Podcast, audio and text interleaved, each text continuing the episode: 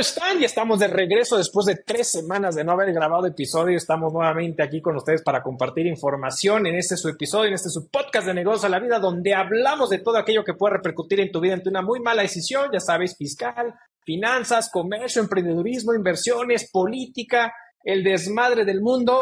Y otra vez me encuentro muy bien acompañado de mi estimado primo Jorge Castillo. ¿Cómo estás, primo? ¿Cómo va todo por allá? Muy bien, muy bien. ¿Y tú? ¿Cómo andamos? Muy bien, primo mucho trabajo, ¿no? Eh, los dos. Así que nos tocó unas semanas complicadas de trabajo.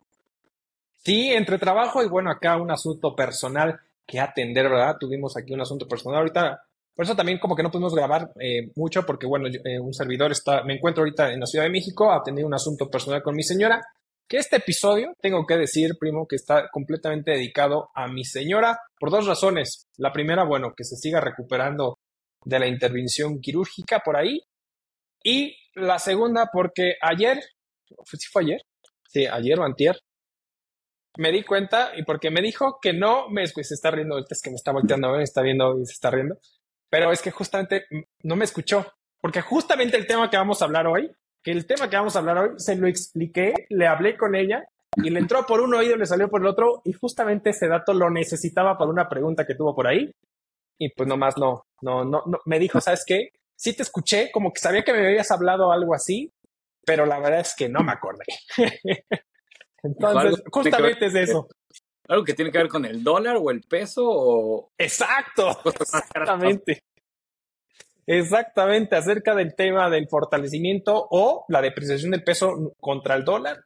Porque, a ver, primo, a ver, hemos estado viendo cómo eh, por, prácticamente durante todo el 2023 el superpeso, realmente el peso se estuvo apreciando frente al dólar y hoy en día estamos viendo una depreciación del peso frente al dólar estadounidense pues bastante rápida, ¿no? O sea, digamos que no estamos en los niveles como justamente estuvimos en los 20, pero estamos ahorita en un, en un 18, 18, 20, 28, 25.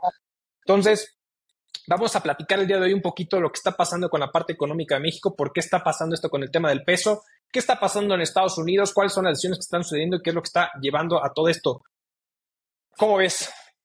Muy interesante y yo creo que por eso también la, eh, lo complicado más bien de, del tema, a lo mejor también por eso no, no te cachó todas las ideas porque no hay un blanco o negro en esto. O sea, si alguien dijera, bueno, eh, vamos ahorita a mencionar que va a mejorar el peso por estos factores o va a empeorar el peso, la realidad es que no. Yo creo que ese es el punto de este tema que está, está complicado saber y porque además lo que está ocurriendo y va a ocurrir con el peso, perdón, también está muy basado en especulaciones.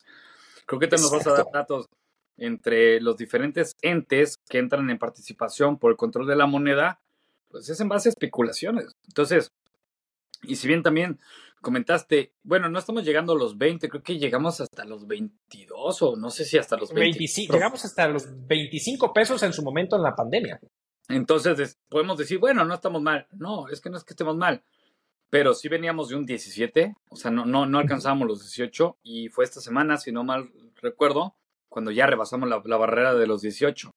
¿Y por qué? Es correcto. Diferentes factores. Entonces, lo, lo, lo peor de todo, de no, no es una situación específica hubo votación, cambio de gobierno, ah, fue por eso, ¿no? Brincando elecciones, se, se, calman. No, son, son varias cosas las que están jugando en, juego y algunas tienen que ver justamente con lo que platicamos en el capítulo anterior, ¿no? Algo que ya, decíamos nosotros, de que va a estallar la huelga, va a estallar y estalló la huelga, van creo que tres semanas y efectivamente no paró la huelga. Dijimos, estoy, yo creo que va para un mes, mes y medio y pues, ahí va, ¿no? Ahí van eso.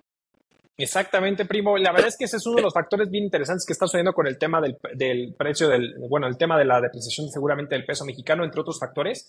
Y lo dijiste muy bien, o sea, al final es entender que al final el tema del tipo del cambio peso dólar, pues es un tema de especulación y es un tema de un valor de precio justamente en el mercado, que no es como que de cierta forma está controlado ni una, ni hay una política monetaria respecto al control del peso frente al dólar en este sentido, porque eso es algo que está completamente ya regulado por el mercado. O sea, la función del Banco Central específicamente en México es prácticamente controlar el tema inflacionario a través de las tasas de interés como lo hemos venido manejando. Entonces, creo que aquí una de las cosas que creo yo que está, eh, hay muchos factores que, eh, que, pudieran estar haciendo que el peso se esté depreciando frente al dólar.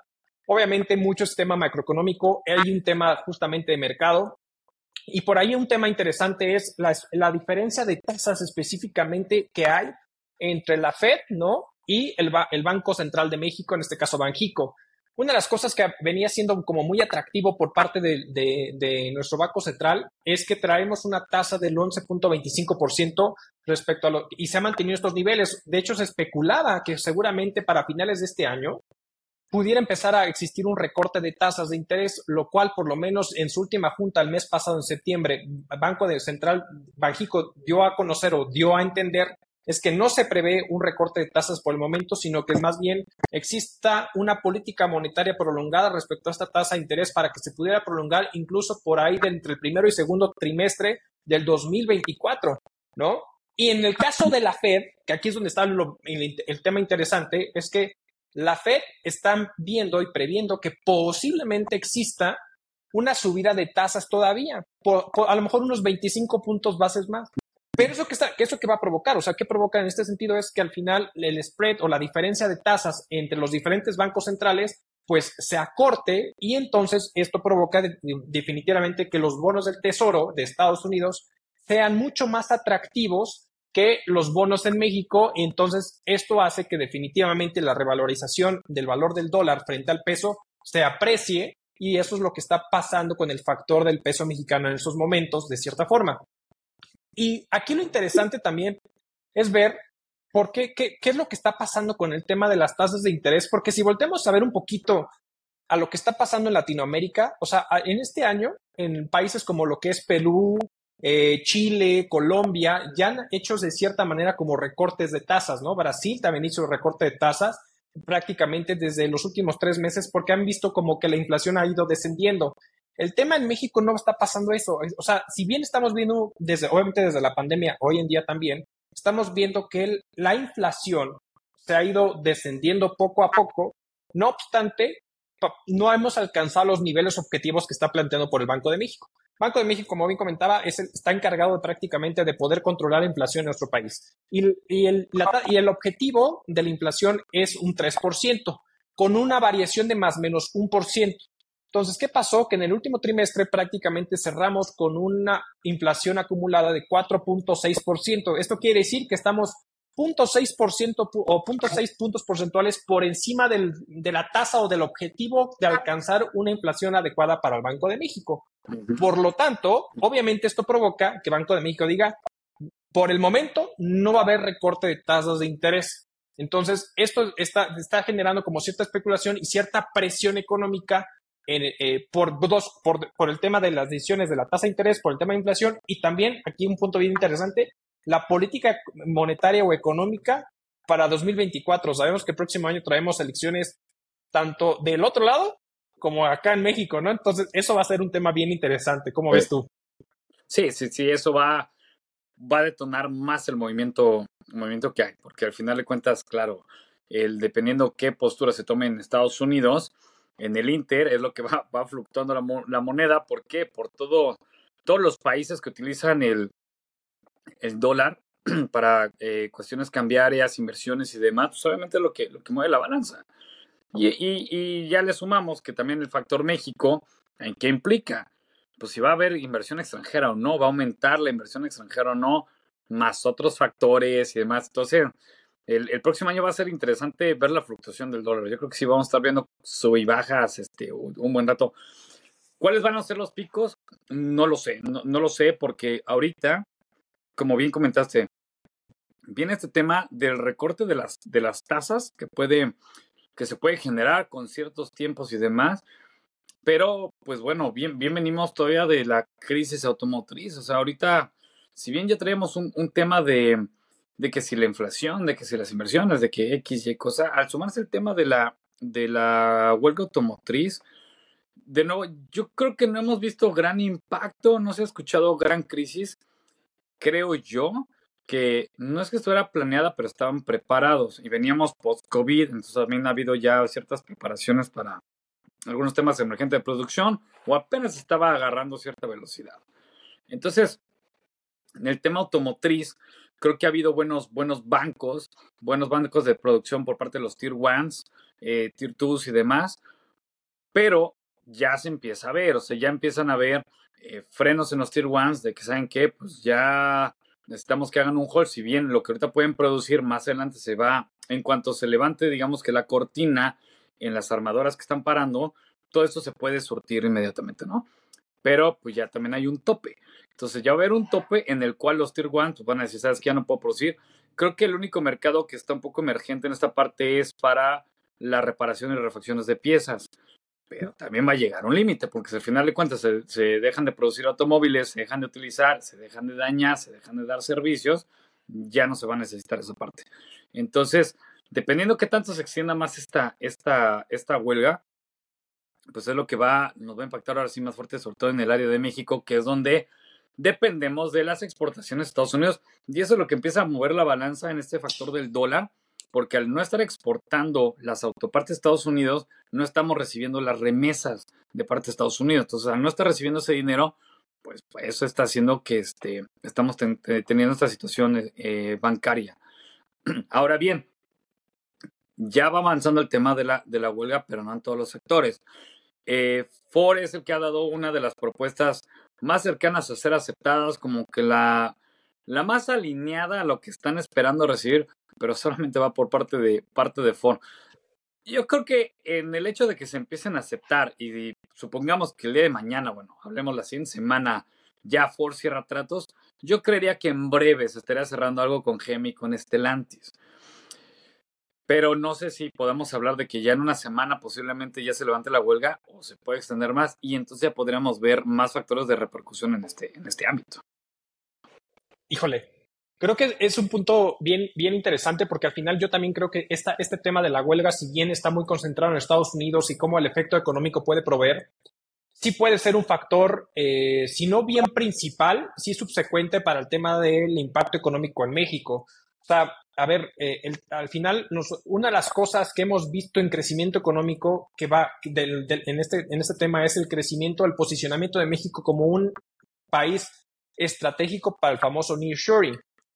Ahora, si vemos este tema de eh, la huelga de Estados Unidos respecto a estas tres grandes automotrices, pues de cierta manera puede prever un impacto en la consolidación de México en el tema del nearshoring, porque al final el tema de autopartes y ese tipo de cosas que es en que México es un gran, un, gran proveedor eh, en este sentido, pues se puede eh, venir perjudicado a, esta falta de consolidación por este tema de la huelga. También se prevé que, de cierta manera, para el segundo, para mediados de octubre, es decir, en este mes, que posiblemente un 30% de trabajadores, de proveedores de la industria automotriz sean despedidos. O sea, todo este tipo de situaciones suman a la presión del efecto del peso contra el dólar y en el tema económico mexicano por este tipo de situaciones y pudiera afectar el dinamismo, porque, a ver, a ver, hablemos de que al final una de las cosas que Banjico se ha enfrentado para poder controlar la inflación es que México sigue teniendo un dinamismo económico bastante fuerte. Por ejemplo, el PIB en México tuvo un crecimiento del 3.6% frente a otros países. Por ejemplo, Brasil tuvo un crecimiento del 3.4%, Colombia tiene un 0.3%, Perú una disminución del 0.5% y Chile menos 1.1%. O sea, México ha tenido un dinamismo económico de crecimiento muy fuerte y eso, obviamente, ¿qué pasa cuando tú buscas subir tasas de interés? Buscas controlar el tema del, ahora sí que del comercio para poder eh, mitigarlo y de cierta forma poder provocar una, un control de inflacionario. ¿Qué ha pasado? ¿Qué ha, venido pasando? Y por eso Banjico ha sido subiendo tasas y tasas de interés de cierta manera, es para poder mitigar eso. No obstante, no lo ha llegado a conseguir porque prácticamente en el tema inflacionario y todo ese tipo de crecimientos, en tema de servicios principalmente, que es prácticamente eh, el sentido de la inflación subyacente en México, pues ha se, ha, mantenido en crecimiento constante o ha tenido un dinamismo importantísimo. Entonces, cuando tú le vienes y le afectas con el tema de esta, esta, esta huelga que tenemos de cierta forma, puede llegar a provocar que esto se pare y entonces ahí sí podemos tener ciertos efectos, cómo pueden ver al país de cierta forma ah, eh, por todos sus retos que se va a enfrentar. Y añade justamente lo que comentaba hace ratito, es la postura de la política económica en México para el 2024. O sea, traemos un déficit fiscal muy, muy fuerte que simplemente en términos eh, brutos, en términos simples es que al final lo que va a ingresar al país respecto al tema de recaudación de impuestos, contribuciones, el tema del petróleo, etcétera, va a ser mucho menor a lo que se presupone gastar para el 2024. Por lo tanto, México tiene que acogerse de deuda para poder financiar todos sus proyectos y lo único malo de este justamente para este 2024 es que grande, gran parte de esos proyectos no son infraestructura como, como tal, sino son para gastos corrientes, programas sociales y ese tipo de cosas. Entonces, ven de cierta forma este tema complicado y puede ser mal visto por terceros o eh, inversores, ¿no? De cierta manera que quieren llegar en este caso a México de cierta forma. Por eso hay un cierto conflicto entre el Palacio Nacional, digámoslo de esa forma, y Banco de México, porque Banco de México, está, tu objetivo es muy claro.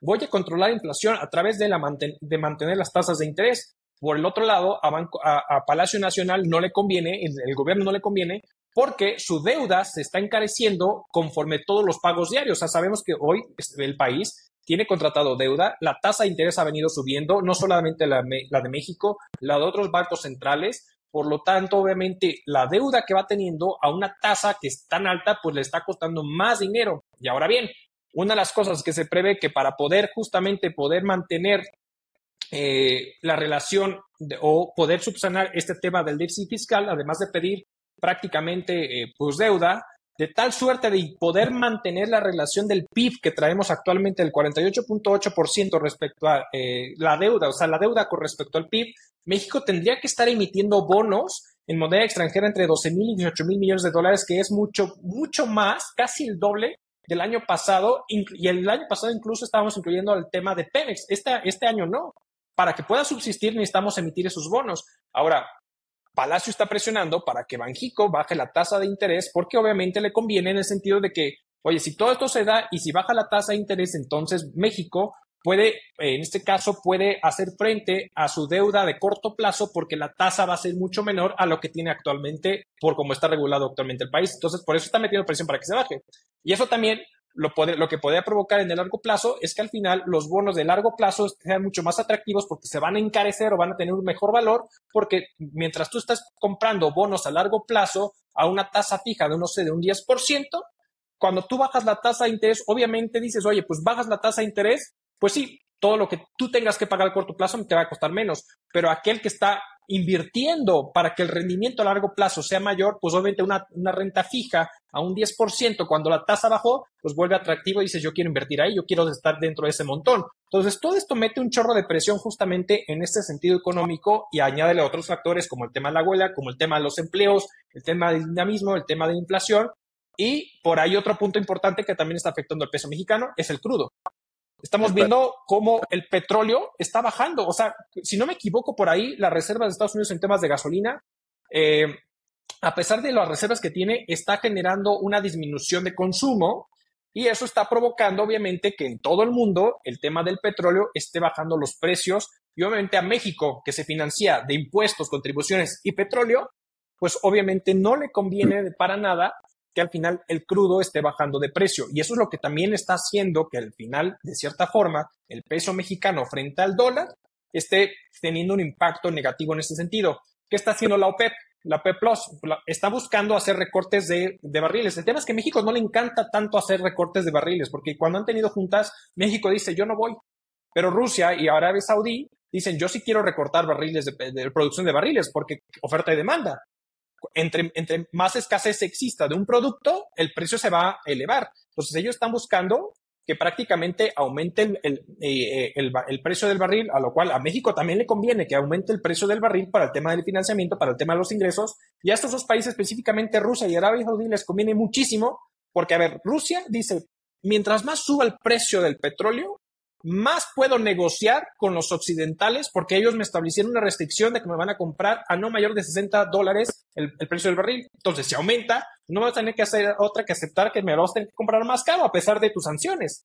Y Arabia Saudí tiene un proyecto magnánimo, no sé si has visto este proyecto de la línea, que es un, es un proyecto futurista de crear como una comunidad en una línea literal donde va a tener todo, todo. Está, está bien interesante, pero bueno, son proyectos bastante eh, ambiciosos y pues obviamente estos dos grandes eh, países petroleros pues están buscando que suba. Entonces hay una serie de factores bien fuertes alrededor de la presión del peso frente al dólar que por eso está provocando. Entonces, hace ratito, antes de empezar a grabar, platicamos de cuál es el objetivo del, tipo de cambio, ¿no? Y decíamos, oye, pues el tipo de cambio está establecido para incluso para 2024 en un 18, 18, 20, más o menos. Entonces, creo que pareciera que ahí sí quisiera mantener en este sentido y mientras no surja algo diferente, tendríamos que lograr esos objetivos. Pero a ver, no, no, o sea, el mercado se mueve solo, no, el tema del tipo de cambio, como ya lo decíamos, no es algo regulado por el Banco Central, es regulación meramente mercado, ¿no? Entonces, eso puede mover todo. Así es. Además, eh, ya lo vimos en años pasados, cómo se proyectaba, lo, también comentaste, es menos de 19 pesos. Pero a ver si eso ocurre, porque yo recuerdo años pasados, y creo que fue, no recuerdo si fue antes de COVID durante, o recién salido, bueno, 2021, que proyectábamos 24, o sea, casi ya, o sea, como un promedio mantener los 24 o, o 24.50 y no se alcanzaba. O sea, resultaba que no le daban, o sea, se mantuvo en 22, se mantuvo en 21 y eso para algunas personas podrían decir, bueno, pero está súper bien porque entonces eh, es más barato. Depende. Depende, porque tener una, una proyección de un tipo de cambio donde se mueven inversiones, exportaciones y demás, ingresos, o sea, tu ingreso al país es en dólares, porque le estamos vendiendo a Estados Unidos, el estar ingresando una moneda de menor valor a lo que se proyectó, a final de cuentas, si las cosas ya subieron y ya, ya esto tuvo la inflación, ya estamos en una base, entonces estamos proyectando cierto ingreso y resulta que no. O sea, resulta que es, ese valor de la moneda bajó. Claro que, que eso impacta. Oye, te quería preguntar, por cierto, yo recuerdo que en capítulos muy anteriores mencionabas ya el uso del rubro, porque al final de cuentas, Rusia tiene estas sanciones, pero de los que más consumen, lo que más consume eh, este petróleo es justamente Europa. Entonces, pero ya estaban empujando justamente la comercialización a través de rublos, ya dejando de lado, de lado el dólar. No sé cómo evolucionó esa parte. Eh.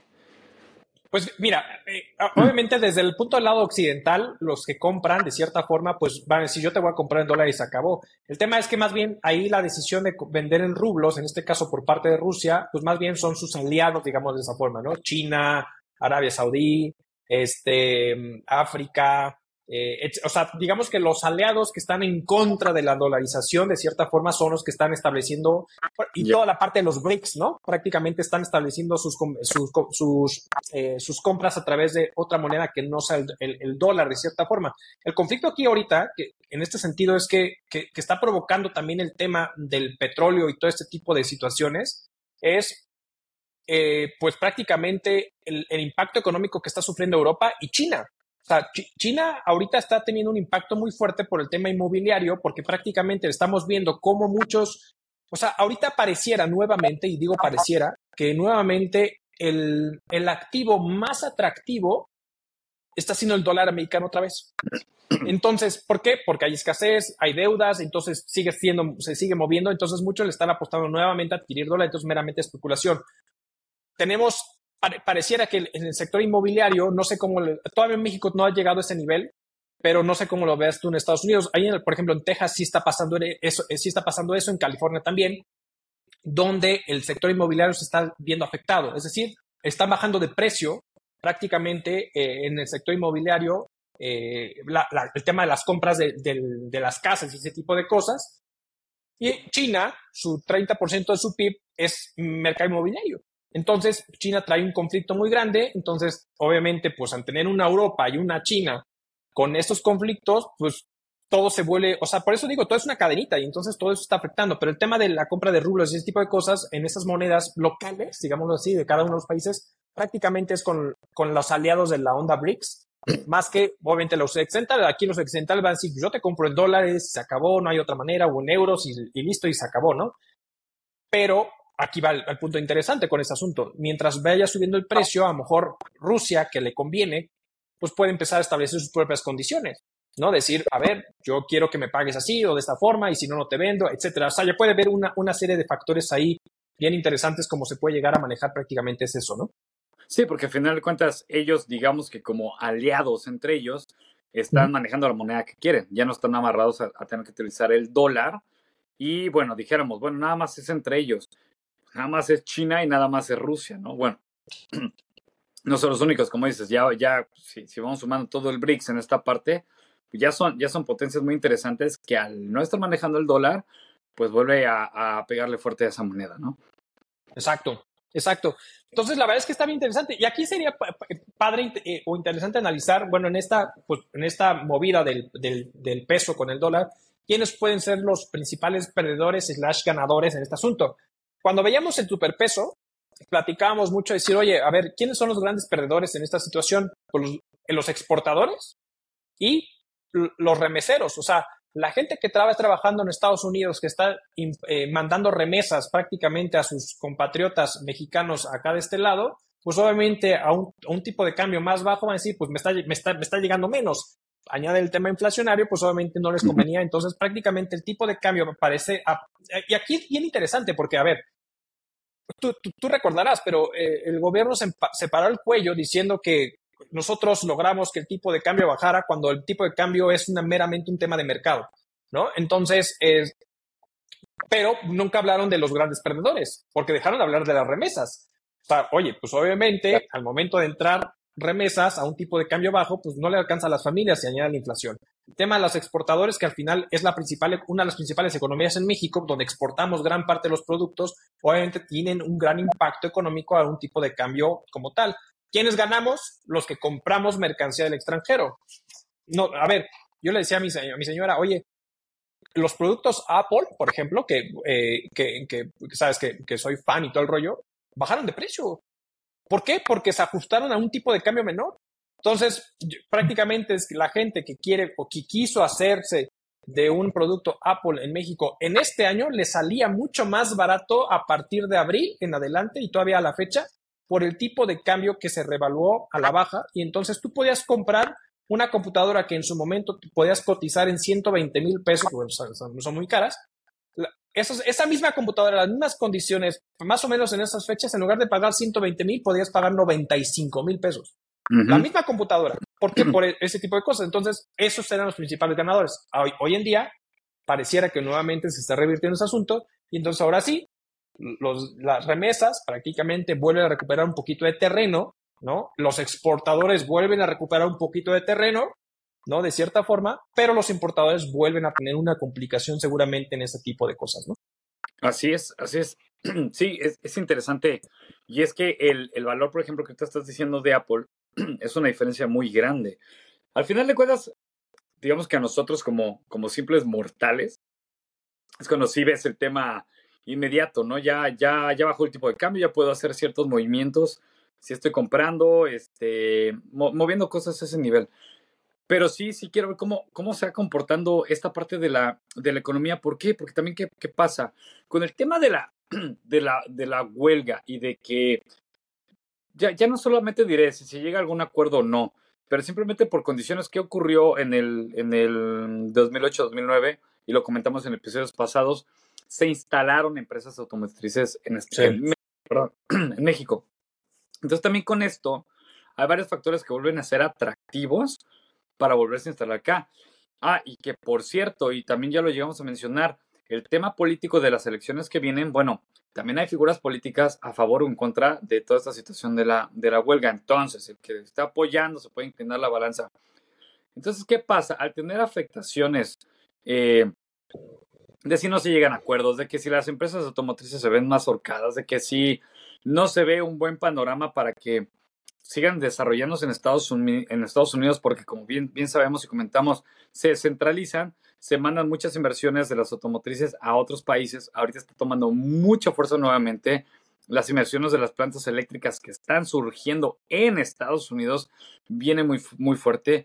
También las, eh, las, las industrias laterales como fabricación de baterías, no solamente para automóviles, sino en general una fabricación muy grande ya de, de baterías en general. Pues, ¿qué pasa? Que si las condiciones no vuelven a ser favorables, podrían salirse. Claro, México, lo hemos visto, sigue siendo atractivo. Pero eso volver a ser un, tema interesante. ¿Por qué? Los factores que pueden ayudar a que también el precio se, eh, el, perdón, el peso se, se aprecie o no, es si va, vamos a recibir más inversión. Entonces, pudiera, con esta situación que está en juego todavía de, de, la huelga, las elecciones en Estados Unidos y demás, voltean a ver a México, bueno, podría caer muy buena inversión en México y eso, eso nos puede, nos puede favorecer. Que, es interesante, ¿no? Porque como comenté, en ¿cuáles son los impactos? Comenté al inicio del capítulo, pues la venta de autopartes a Estados Unidos por parte de los Tier Ones para allá.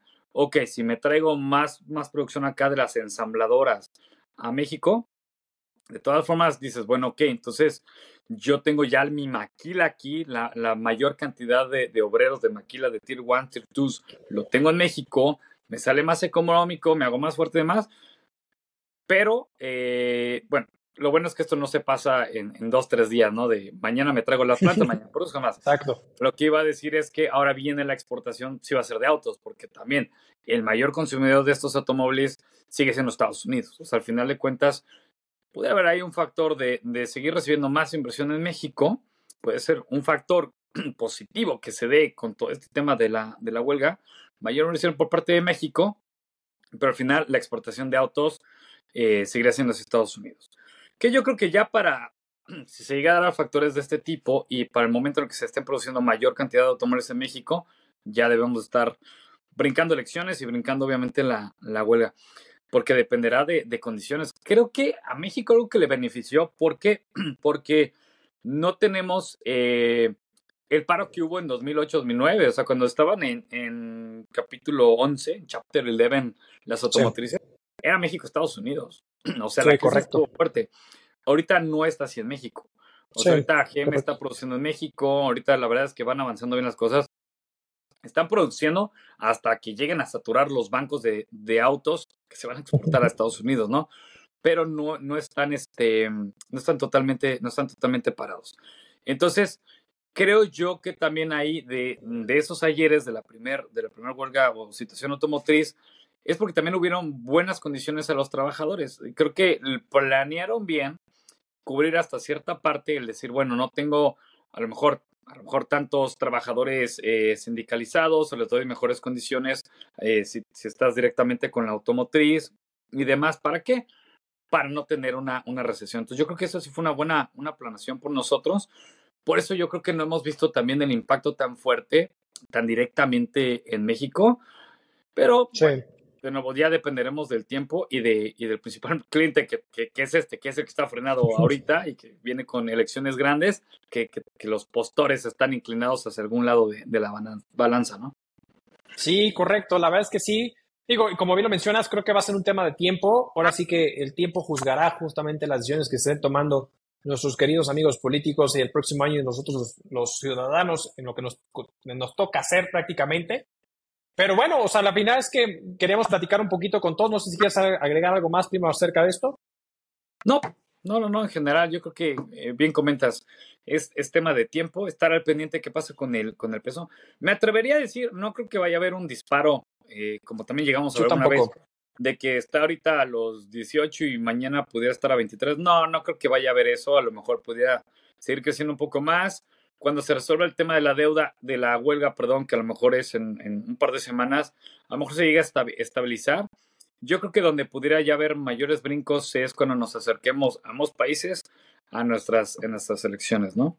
Y entonces vendrá, si con este, e, este efecto de, de la huelga, si es que todavía no se acaba en breve, se mueven más inversiones y después con el tema de los posibles candidatos que más figuren en ambos países, eso, las inversiones, la, inversión extranjera es la principal que nos afecta a Estados Unidos y a México, ¿no? O sea, curioso, pero vamos de la mano.